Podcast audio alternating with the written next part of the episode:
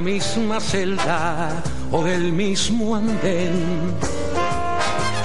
Son dos que alcancen el tope de la subasta.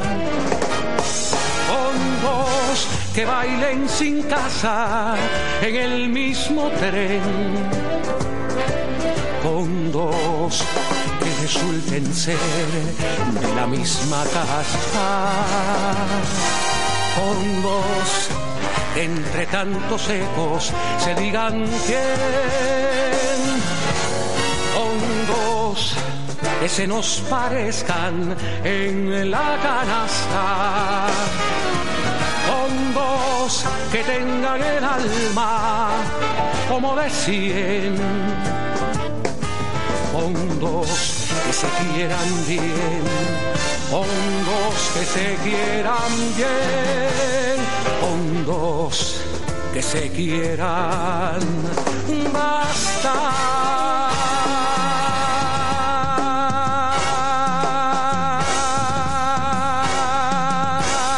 Muy buenas noches. Estamos en Con dos que se quieran, dos, eh, como siempre me gusta decir ahora aquí, en Quinta Avenida, calle 32, en la barriada de Miramar, en los maravillosos estudios Abdala.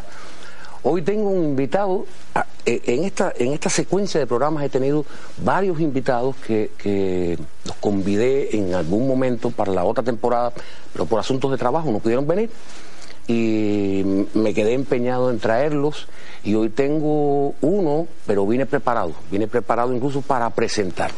Y he traído eh, este artefacto y quisiera presentarlo con esto, porque quiero presentarles a mi queridísimo amigo, admirado y respetado, no solo por mí, sino por prácticamente todo el pueblo de Cuba, el director de pronósticos del Instituto, el director de pronóstico nacional del Instituto de Meteorología, el doctor, querido doctor, el que nos salva cada temporada, cada huracán, cada frente frío, cada lluvia, cada salpicadura del mar, el doctor José Rubiera. Muchas gracias, muy original. ¿eh? bueno, nadie te había presentado como la sombra de una sombrilla. Claro. No, lo, lo que pasa es que debieran haber algunos aspersores ahí en el techo para ver Bueno, la verdad un que el presupuesto local. no dio para tanto.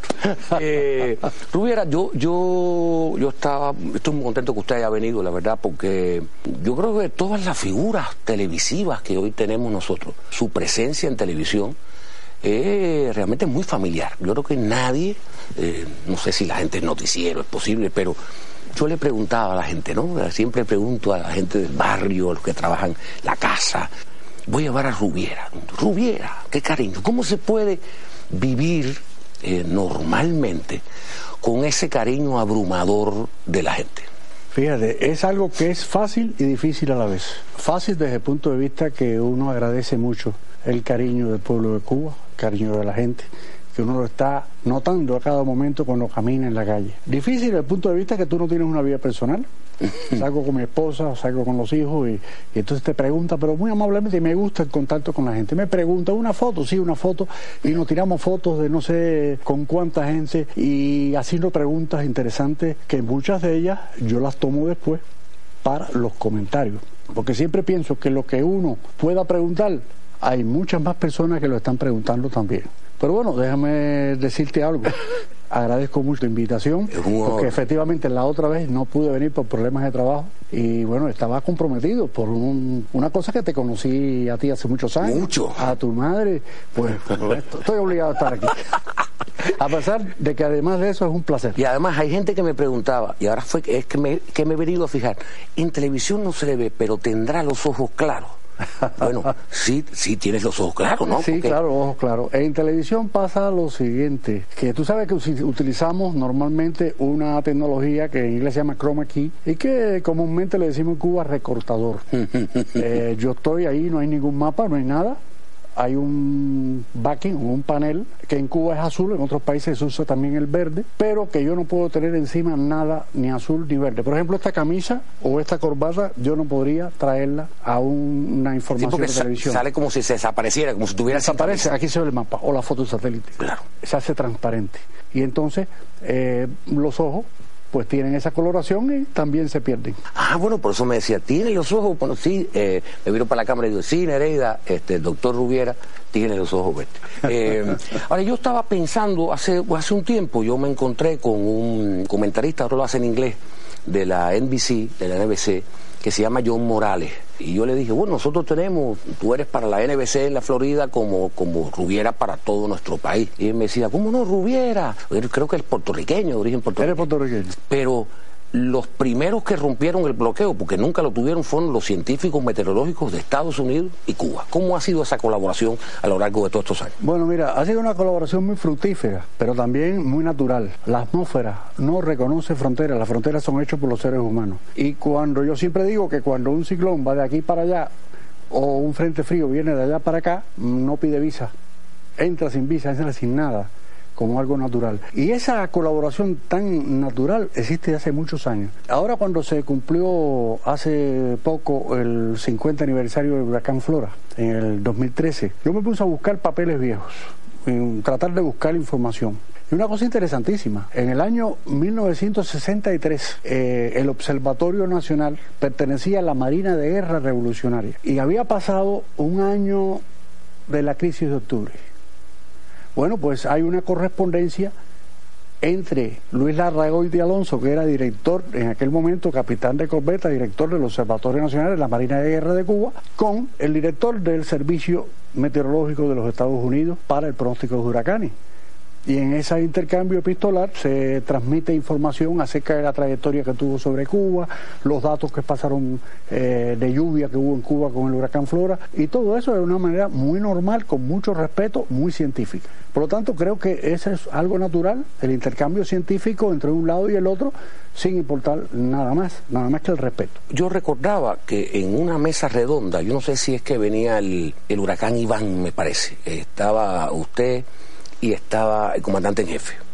Y, ahí fue la primera vez que yo oí hablar del radar Doppler. Y yo, que soy un desconocedor absolutamente de eso, dije, debe ser una marca. Y mm, me puse a investigar para la entrevista y vi que primero habíamos usado uno que se llamaba DK42. ¿Cómo es la historia esa de los radares? ¿Y qué cosa es un radar Doppler? Bueno, el DK42 era un radar eh, que se utilizó en los años 60 y era un radar que no estaba diseñado totalmente para la meteorología, eran radares viejos que venían desde antes de la revolución, de los años 50. Y no es hasta 1973 que por un proyecto del PNUD se adquirieron tres radares japoneses por ese proyecto y se instalaron en Cuba. Pero ya eran radares meteorológicos. ¿Dónde se, ¿Dónde se pusieron eso? ¿Dónde estaban? Esos radares los puso el doctor Mario Rodríguez Ramírez tratando de cubrir con tres radares la mayor parte del territorio nacional y buscando elevación. ¿Qué es su antecesor? ¿Es su antecesor ese? Eh, fue director del Instituto de Meteorología desde el año 65 y era subdirector del Observatorio Nacional anteriormente de la Marina de Guerra. Y era un hombre. O sea que fue hace bastantes años. Fue además el doctor Rodríguez Ramírez, el profesor de todos nosotros, de una gran parte de los meteorólogos ya antiguos, porque él creó la Escuela de Meteorología, sin la cual nosotros no fuéramos meteorólogos graduados en Cuba. Y después, bueno, hicimos, algunos hicimos especialidad en el exterior, en el extranjero, pero bueno, aquí en Cuba nos graduamos como meteorólogos. Pero todavía en esos años se pusieron ¿dónde los tres radares? Se pusieron esos tres radares en el año 73, uno en la bajada Pinal del Río, otro en Punta del Este, Isla de la Juventud, y el otro en Gran Piedra, en la provincia de Santiago de Cuba actual. Todavía existen. Y todavía están funcionando. En funcionamiento. Claro, están funcionando hay que decir que casi no son los radares que habían, eran radares Mitsubishi RC32B, esa es la marca y el modelo. Hoy en día esos radares eh, sufrieron una transformación por los ingenieros nuestros de aquí cubanos del centro de radares de Camagüey. Se le quitó toda la parte analógica, se convirtió en digital, lo único que queda es la antena, eh, transmisor y, y nada más. Y todo ahora es computadora y digital igual que los radares más modernos. Esos radares son radares no Doppler Después vinieron los radares soviéticos, el ML5 fundamentalmente, y esos son radares que fueron instalados a partir de los años 80. También están funcionando. Pero en otro sitio. Le pasó lo mismo, fueron transformados por los ingenieros cubanos. Y uno de ellos, el que está instalado en el Centro Meteorológico de Camagüey, tiene ya capacidad Doppler realizada por nuestros especialistas. Y vamos, en la medida de las posibilidades económicas, se va a ir haciendo Doppler el resto de los radares del país, la idea que tenemos. Que son los que tiran esas rayas verdes, bueno, se ve eh, todo así. eh, mira, ¿Qué alcance a hablar- tienen? Quizás te puedo aclarar a y a los amigos televidentes también. Un radar no es más que un dispositivo electrónico que envía una señal, la señal rebota con algo, en este caso en lugar de un avión, un barco son las gotas de lluvia y son reflejadas, captadas por la antena que se convierte en lugar de transmisora en receptora. Y entonces el tiempo que media entre la salida y la llegada del eco, dada la distancia. Y si eso se pone en una pantalla, se puede dibujar, por así decirlo, la zona de precipitación que está lloviendo. Sin embargo, esos sistemas se mueven y la velocidad no se puede medir. El radar Doppler tiene la capacidad de poder medir la velocidad de las gotas de lluvia. ¿Por qué razón? O medir la velocidad del viento porque las gotas de lluvia son impulsadas por el viento y entonces se puede medir la velocidad radial de esas gotas de lluvia. Pero ¿a cuántos kilómetros? Bueno, un radar nuestro, los radares nuestros tienen 400 kilómetros de alcance y 150 efectivos para medición. Pero ¿cómo se hace? Muy sencillo. ¿Qué cosa es el efecto Doppler? Estás parado aquí, viene un automóvil y ese automóvil tiene puesto el claxon. Y cuando pasa tú oyes, ¡guau! Hay un sonido así. ¿Por qué razón? Porque cuando va acercándose, la onda sonora se va comprimiendo. Cuando se va alejando, la onda sonora se va dilatando. Por así decirlo, en la frecuencia. Por eso es que en el caso del radar Doppler ya no es sonido, ya no es audio, sino son ondas electromagnéticas y hay diferencias en la frecuencia de emisión con la de recepción. Y se- entonces se puede medir por eso la velocidad radial de las gotas de lluvia. Es algo complicado, pues lo he tratado de hacer muy sencillo. No, no, no, muy sencillo porque estamos en un programa Además, que no nos soy tiene que entender especialista- todo. Desde no soy yo- especialista de radar. No, ni este es el sentido de la entrevista. Ahora, yo recuerdo al doctor Rodríguez que él solo salía en la televisión cuando había un huracán. Y tengo un recuerdo vago de que era un hombre firme, un hombre de un carácter difícil. Creo que en el radio había uno que hacía lo mismo, pero se llamaba que Cantero, me parece que, que se apellidaba ahí. Sí, Cantero. Cantero. ¿no? Rolando Martínez Cantero. que lo, lo hacía en el radio. mira, sí, otro eh, día se lo conté a Taladriz, Taladriz, pero ¿cómo tú te acuerdas de esos nombres? ah, sí, Digo, puede pasar mira. muchos ciclones. Antes de la revolución, en realidad la meteorología de Cuba estaba muy deprimida. Habían primero siete, después 11 estaciones meteorológicas, hoy en día hay 68. No había radares en aquella época, después empezaron a venir los DECA ya en- a principios de los 60 y no había satélite porque no existían. Y Millás era el director del Observatorio Nacional, capitán de corbeta de la Marina de Guerra Revolucionaria. El doctor Mario Rodríguez Ramírez trabajaba con él también. Y había un grupo pequeño, Rolando Martínez Cantero fue uno de los pioneros Hablaba en radio. de muchos años. Sí, pero escucha, que yo tengo también una anécdota con relación a eso. Cuando Millás, no me acuerdo, me acuerdo haberlo escuchado por radio.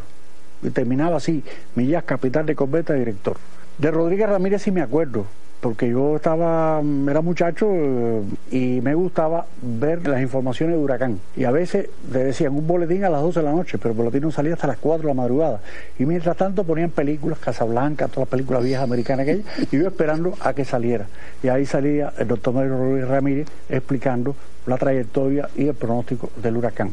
El antiguo Observatorio Nacional, Instituto de Meteorología de 1965, que se va a cumplir 50 años, precisamente este año 2015, tenía una emisora de radio propia, se llamaba la CLX. Y con la CLX, que era una emisora de radio en onda corta que se oía en todo el mundo, en mi casa escuchaba, yo vivía allá en San Antonio de Río Blanco, un poco lejos, y la primera voz que yo oí por radio ¿Dónde nació, no? era, ha leído Rolando Martínez Cantero. ¿Quién me iba a decir a mí que después iba a conocer yo a Rolando Martínez Cantero? eh, iba a ser muy amigo mío y murió hace muy poco. Si hace muy poco murió. Sí, él se jubiló, pero siguió yendo al instituto todos los días. Todos los días, estaba allí. Bueno, yo, yo claro, a veces cuando, cuando el pronóstico viene perfecto, los radares están diciendo viene el huracán tal por tal lado, pasó de categoría, y sale Rubiera y dice va a entrar a tal hora por tal sitio, la gente dice gracias a Rubiera que nos advirtió y tuvimos tiempo a prepararnos. Pero hay veces que Rubiera se le desaparece el huracán, porque el huracán tiene una ruta errática. ¿Cuán bien se siente usted cuando acierta y cuánta desdicha siente cuando el huracán se le pierde, se, se pierde o hace una, una curva que no está prevista? Bueno, hay que aclarar dos cosas. La primera cosa que hay que aclarar es que la meteorología es un trabajo muy colectivo. Hay miles y miles de personas trabajando en Cuba y en el exterior para que se pueda hacer un pronóstico de tiempo. Porque parte de las estaciones meteorológicas, en Cuba tan solo hay 68, pero contemos los ocho radares. ¿Cuántas personas en turnos de trabajo, en vigilia, trabajando para vigilar? Y después para analizar lo que está pasando. Y después los modelos de pronóstico. Y después le toca al meteorólogo y al jefe tomar la decisión de cuál es el pronóstico. Es una labor bastante colectiva en la cual se discute mucho y la gente se apasiona. En realidad es una, una cosa que cambia mucho, todos los días cambia y no hay dos mm, sistemas iguales. No, cambia de un parte al otro. Precisamente. Por eso es que te digo que eh, el huracán no se pierde. Con radares no se puede perder. Con satélites no se puede perder. Quizás antes, cuando había muy pocas estaciones, y llegaba a una zona donde no había barco, quizás pudiera haber algún cambio.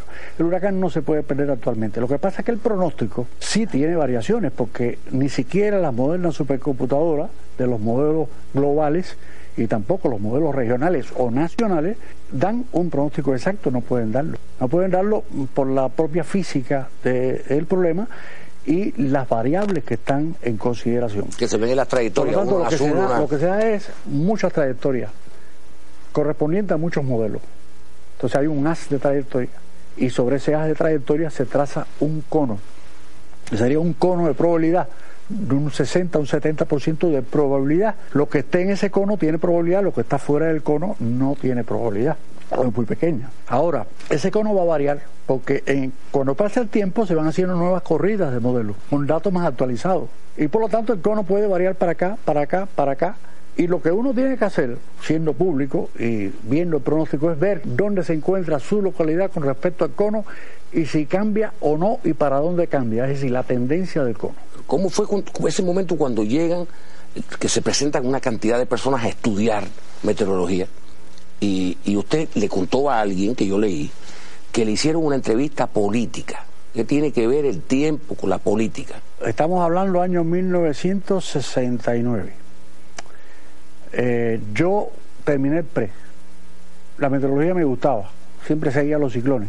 Allá en mi pequeño pueblo, cuando había ciclones, yo ayudaba a la defensa civil, pero no había carrera de meteorología y yo mm, ingresé en la universidad con lo que me gustaba también, que la física, porque la meteorología es parte de la física, es la física de la atmósfera. Y ya iba por el segundo año y entonces leí un día en el periódico Gramma foros de nuevos meteorólogos con la foto de un compañero que después fue muy amigo que también murió hace algunos años, que se llamaba el doctor Rosendo Álvarez, que era físico, pero era el director de la Escuela de Meteorología. Entonces hizo un llamamiento a los muchachos para que se presentaran. Se presentaron 350, escogieron a 82, de los 82 nos graduamos 25 años después. ¿Pero cómo los escogieron? No fue solo una entrevista política, fue una entrevista que tuvo también test de inteligencia y de aptitud. Política, ¿por qué? Porque la persona tiene que tener una actitud ante la vida. Inteligencia, ¿por qué? Porque sin inteligencia no podías estudiar esa carrera. Y la aptitud, porque si no tenías ciertas dotes, tampoco podías hacerlo. Y me acuerdo que fue un famoso psicólogo el que nos hizo aquellas pruebas. Durante tres días seguidos, exámenes van y exámenes vienen. Que había que traer un cierto tiempo con muchos acertijos para medir los cocientes de inteligencia.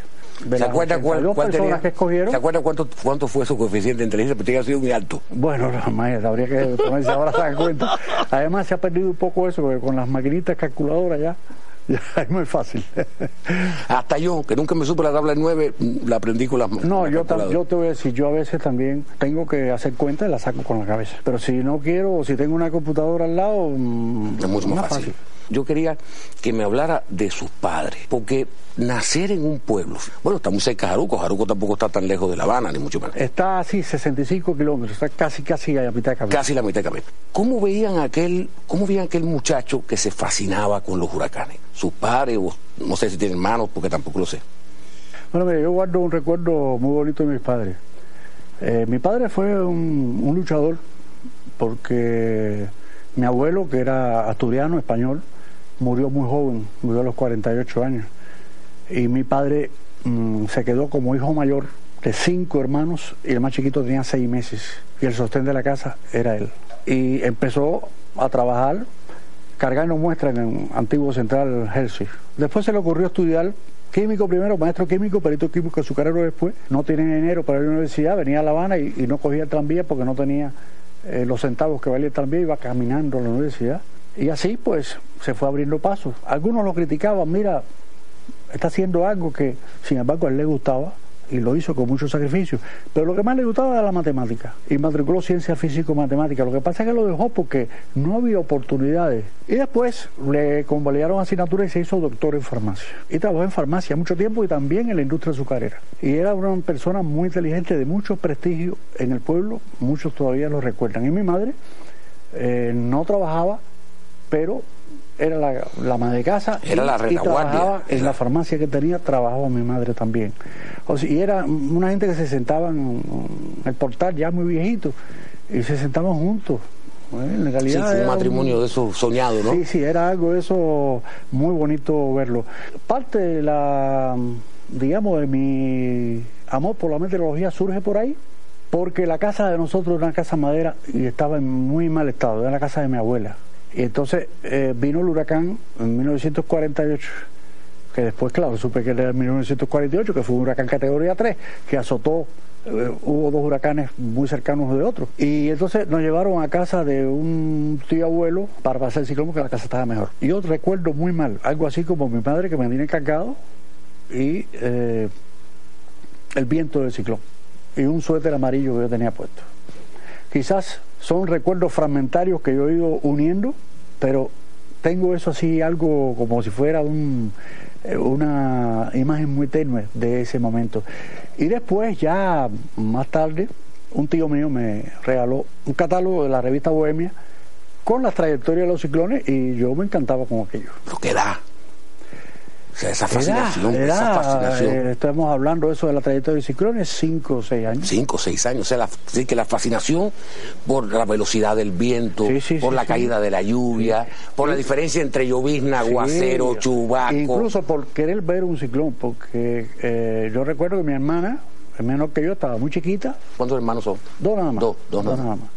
Bueno, esa hermana muy chiquita, tendría unos dos años, mm, yo tendría alrededor de, yo le llevo cinco años, tendría siete años en ese momento, sería año 52, que después supe que era el huracán Fox, un huracán de gran intensidad que venía para el occidente y yo quería quedarme despierto para ver el huracán. Entonces mis padres me convencieron, no, se acuestan los dos a dormir, que si hay el huracán lo llamamos para que lo vean. Pero nos despertamos en la mañana y el huracán, dice no, el huracán cambió de rumbo y se fue para el centro del país. Efectivamente pasó por entre la provincia de Santa Clara Antigua y la antigua provincia de Pero incluso la idea era, la fascinación era tal que, que, que, venía, que viniera, aunque acabara con... ya yo no quiero ver un huracán. no, no, ya no. Hace muchos años no quiero verlo. A ver, ya estamos en La Habana, ya es el doctor Rubiera. ¿Cómo es la historia de que empieza a darse el parte meteorológico diario en televisión? Había la historia del meteorólogo del huracán. Y cuando viene en el año 1980 el huracán Allen, que pasa por el sur de Cuba, aunque no nos afecta, el director del Instituto de Meteorología en aquel momento se llamaba Jesús González Montoto, que está jubilado. Él era un poco alérgico a las cámaras pues entonces me pidió, me pidió que yo hiciera la transmisión. Yo hice las transmisiones del huracán Allen en vivo, todas las transmisiones. Después hice algunas entrevistas por cámara de televisión, pero a mí me fascinaba el mundo de la televisión. Quiero decirte que cuando mi hermana se acordará si está viendo el programa, cuando niño yo cogía un cajón, una caja, le abría un hueco, había un lente de un proyector viejo, se lo ponía, ponía un papel de eso encerado atrás que se veía la imagen invertida y esa era una cámara de televisión y yo ponía a mi hermana ahí o me ponía yo y jugaba así con ella. ¿Qué cosa? Entonces eh, eh, tenía, sin saber que un día iba a estar frente a las cámaras de televisión.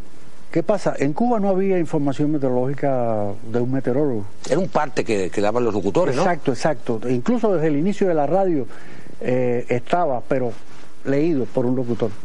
Y a la televisión mandaba un auxiliar de meteorología con un mapita se ponía el mapita en, un telop de aquellos, no te acuerdas que en la época era blanco y negro la televisión, se ponía ahí, una cámara lo tomaba y el locutor leía un documento muy técnico que casi nadie entendía nada. Era la época en que el Instituto de Meteorología se llamaba Instituto de Mentirología. Y entonces yo veía que aquello tenía que cambiar. En los años 70 había habido un intento sobre el 75, recién graduado yo, pero no cuajo. Por cierto, estaba en eso, junto conmigo y otro compañero, Danilo Sirio, que hoy es el presidente de Cubano de la Televisión, en aquel momento joven, igual que todos nosotros, con mucho entusiasmo. Pues él fue parte de esto también. Y no pasó nada, no pasó nada. Y en el año 80, en diciembre, está el segundo congreso del partido. Y hay una tesis de los medios de difusión, yo la leí, y dije, caramba, estos medios de difusión es para difundir la, la ciencia, qué sé yo. Y cogí y escribí un proyecto y lo llevé a la televisión. Se lo llevé al director, a, Montoto. Y después Montoto me le gustó y dice, sí, vamos a llevarlo a la televisión, lo llevamos a la televisión. Y entonces el día 13 de enero de 1981 nos sentamos en el espacio de la vicepresidencia de la información, era Ovidio Cabrera, leyó aquello, le gustó, y ¿quién empieza? Le pregunta a Montoto, Montoto dice Rubiera, ¿y cuándo empieza? Esta noche. Entonces, ¿a qué momento hubo que correr? A buscar un saco, una corbata, a preparar un mapa en papel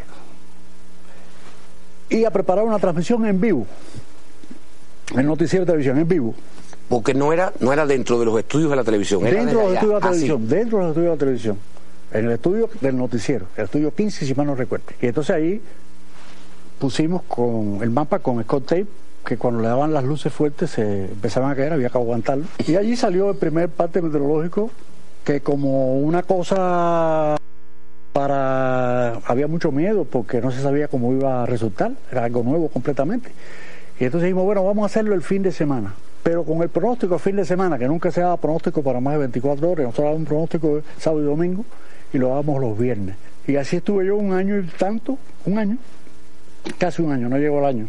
Y empezó la revista Buenos Días, el 20 de octubre de 1981. Y ahí empezamos todos los Qué días. memoria, doctor. Y después, en marzo del 82, fue que empezó el noticiero de televisión con el parte meteorológico todos los días. Y cuando no lo puede hacer usted, ¿cómo se decide quién lo hace? Bueno, eh, yo estuve solo mucho tiempo, incluso de vacaciones y todo yo iba. Pero ya cuando empieza la revista, la revista Buenos Días, ya era todos los días por la mañana temprano, hacía falta eh, otra persona. Escogimos otra persona, así al azar, y empezó también a aparecer. Y después cuando empezó el noticiero de televisión, que yo me quedé en el noticiero, me, me quedaba también en la revista Buenos Días, hacía las dos, pero tuvimos que buscar más personas y se fue nutriendo mm, de personas, unas salían, se iban, otras venían, y así de todos ellos, el, el más connotado fue Armando Lima. Armando Lima, tan querido, ¿no? Armando Lima, muy querido por nuestra población, por, por sus dicharachos, por sus cosas. Era simpaticísimo. Y eh, una gente muy simpática, muy agradable a la gente. Lamentablemente le- eh, lo perdimos, ¿no? Fue también muy sentido. Ahora, en todo esto de los huracanes, los huracanes, en, en su vida personal, está el huracán que trae fundar una familia. Eso siempre es un huracán, fundar una familia y no fundarla porque uno se enamora y uno puede tener hijos. El problema es sostener eso, que eso, ahí no hay parte meteorológico ningún, de ningún tipo. Uno no puede decir, este matrimonio me va a durar tantos días, tantos años, voy a tener tantos hijos. ¿Cómo ha funcionado esa zona del doctor Rubiera, ese, ese ciclón? Uno se casa muy joven y esos matrimonios jóvenes, así tan jóvenes, muchas veces no funcionan porque simplemente somos muy jóvenes y no hay una compenetración. Y entonces, bueno, es un problema de prueba y error hasta encontrar a la persona. Yo eh, puedo decir, alguna gente a lo mejor no pueden decir eso, pero yo sí lo puedo decir, que tengo la suerte de haber encontrado a una mujer eh, que para mí lo es todo, porque es ayudante, es madre, es, es también eh, en la vida de diversión también, es- lo es todo. Y ya eh, precisamente el año que viene vamos a cumplir 25 años de estar juntos, Bueno, un ya, cuarto de ya, siglo. ya, es algo está bien. muy respetable. Ya está bien. Y, ¿Y los, bueno, nos llevamos muy bien. ¿y los muchachos? Y los muchachos, bueno, eh, tengo, tenemos eh, de otros matrimonios, eh, tengo dos hijos del primer matrimonio, que son mayores. El varón mm, cumplió el año pasado 46 años. Ah, caray. Entonces y la el doctor empezó cumplió- temprano. y la hembra Todo, el, los cumplió huracanes. 45. Eso fue, no, fue antes, yo estaba en la televisión. No, un no, no, muchacho no, no, no, pero por supuesto. Un muchacho. Y después tengo otro de que tiene 26 años y entonces eh, con este matrimonio tengo dos, una hembra. No, con el matrimonio, con el matrimonio. Este es el matrimonio. Con el, no se puede uno plantear esto como eh, larga. eso es una verdad, como un templo. este es el matrimonio. Este es el matrimonio, eh, con mayúsculas. Tenemos dos muchachos, muchachos, niños, como quiera que sea, porque le decimos niños. Siempre son niños. Pero la hembra tiene ahora 25 y el varón cumple 20 ahora en el mes de mayo. Ella se graduó ya en la universidad, está trabajando, es eh, eh, graduada de cultura física y el varón está nada menos y nada más que en física nuclear. Bueno. Bueno. Física nuclear. Pero ¿por qué él lo escogió? Porque a él le gusta y porque de verdad la disfruta. Ninguno, sin embargo, le dio por por la esa no, no tienen esa fascinación de no, mirando como decía una vieja canción, mirando caer la lluvia. le dio en cierto momento, a José Adrián le dio en cierto momento por ser meteorólogo, después lo dejó y se fue por la informática. Y este, José Alejandro, al principio tenía tendencia a ser meteorólogo, pero después dijo, José Rubiera hay uno solo. Y ya se fue para la física nuclear que le encanta. Tremenda. Ahora, ya se está hablando hace años de que viene el cambio climático de que va a venir, pero yo siento que ya estamos en el cambio climático. Después de la revolución industrial, la humanidad empezó a quemar combustible fósil en una medida que nunca había ocurrido antes. Antes, siempre hubo cambios climáticos en el pasado, pero en cambios climáticos reversibles. Habían glaciaciones, habían etapas de calor. No intervenía un factor ajeno a la atmósfera, al clima, a la naturaleza. A partir de la revolución industrial empezó el factor humano a hacerse visible con la quema de combustibles fósiles, escapes de automóviles, con eh, muchas cosas de estas. Entonces, esos gases le llaman efecto, gases de efecto invernadero, son varios. El más conocido es el dióxido de carbono, y uno de los que más incide, y eso ha ido aumentando, aumentando, aumentando. En el momento actual estamos en una etapa de variabilidad climática hay cambios en el clima que ya se ven. Por ejemplo, el pasado 2014 ha sido uno de los años más cálidos de que se tiene noticia desde que se mide, eh, la, temperatura. Los periodistas muchas veces confunden las cosas. Y porque haya un huracán, un huracán muy intenso, un tifón muy intenso, es un cambio climático. Pero no me dicen lo mismo cuando hay unas nevadas grandes, inmensas, como los que ha habido en Norteamérica en el, año 2013 y en el 2014. En 2014. Eh, tan temprano como en el mes de noviembre. Sí, empezaron en noviembre, nieve en Nueva York. Entonces, eso no es el cambio climático. El problema está en lo siguiente: hay que hacer una diferencia entre lo que es clima y tiempo. Mira, en México cometen un gran error, porque en México los periodistas y en los espacios televisivos le dicen clima a lo que no es clima. Dicen, ¿qué clima es hoy? Es un disparate. El clima se define como las variables meteorológicas para un largo periodo de tiempo, 30 años como mínimo. Por lo tanto, si estamos hablando de clima, decimos que el clima de Cuba es cálido, que la temperatura media en Cuba es de tanto, que en el verano es tanto, que vienen 19.9 frentes fríos como promedio una temporada, que el promedio de ciclones tropicales en Cuba es uno cada dos años. Eso es clima. Ahora, un caso en específico, eso es tiempo. Si yo te digo ahora, en este momento, la temperatura actual es de 28 grados, la presión atmosférica es de 1016 hectopascal y la humedad relativa es del 75%, eso es tiempo, porque no lo estamos viendo como promedio, estamos hablando de un momento o de un evento, un ciclón es un evento, una inundación es un evento y el clima sería lo que pasa en un largo periodo de tiempo.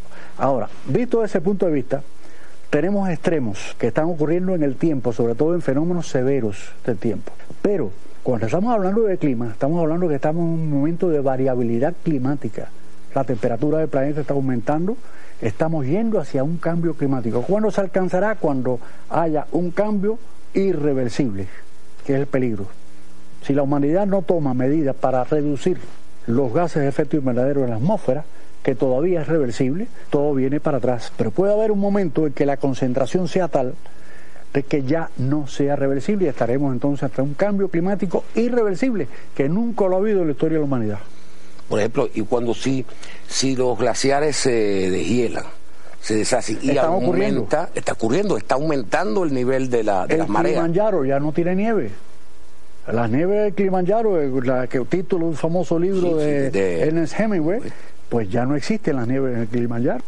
Si sube el nivel del mar, ¿qué comunidades de nuestra querida y amada isla permanecerían inundadas. Bueno, mira, primero hay que decir que los pequeños estados insulares son los que más van a verse perjudicados. Son islas muy pequeñas. Todas nuestras islas, el arco de las Antillas. Todas esas y las muchas que hay en el mundo, como por ejemplo Samoa y muchas otras que hay en el Pacífico, pequeños estados en el cual la elevación del nivel del mar robará una gran parte de las playas, que es el sustento fundamental por el turismo.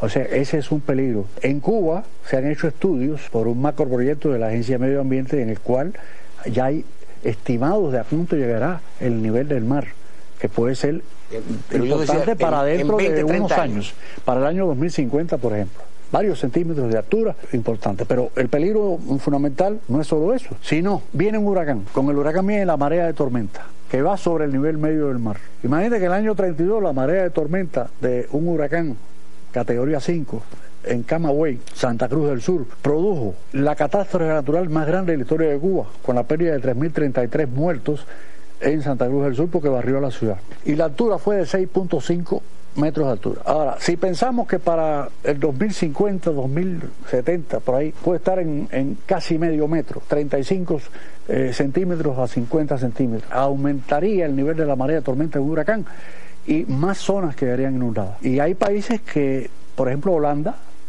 que le ha robado gran parte de su costa al mar, pues el mar tomaría lo que es suyo. No, pero también nos puede pasar a nosotros con el malecón. Nosotros también eh, Sí, efectivamente, por supuesto que Cuba tiene afectación.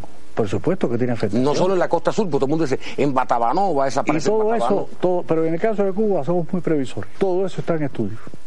Y se hacen estudios muy serios por parte de los compañeros que tienen que ver con esto, acerca de cómo habría que esperar este tipo de fenómenos y qué hacer de antemano para minimizar el daño, para hacer una adaptación al cambio climático. Sin crear pánico, porque nosotros... Sin crear pánico, no hay por qué.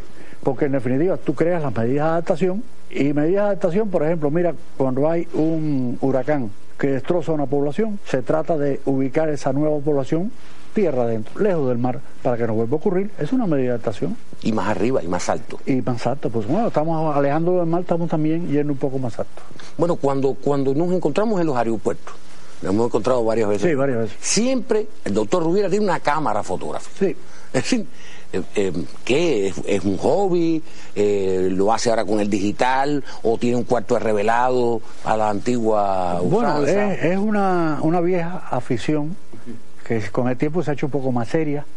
Lo único que el tiempo, el tiempo cronológico, no el tiempo atmosférico, el tiempo cronológico, a veces el atmosférico, conspiran en contra de eh, esa afición mía, porque no me dan casi tiempo para hacerla. Pero mi primera foto la tiré allá en San Antonio Río Blanco, era un 13 de junio, porque es la fiesta de San Antonio. Un tío mío tenía una cámara de cajón Kodak de esa Brownie, y yo se la cogí.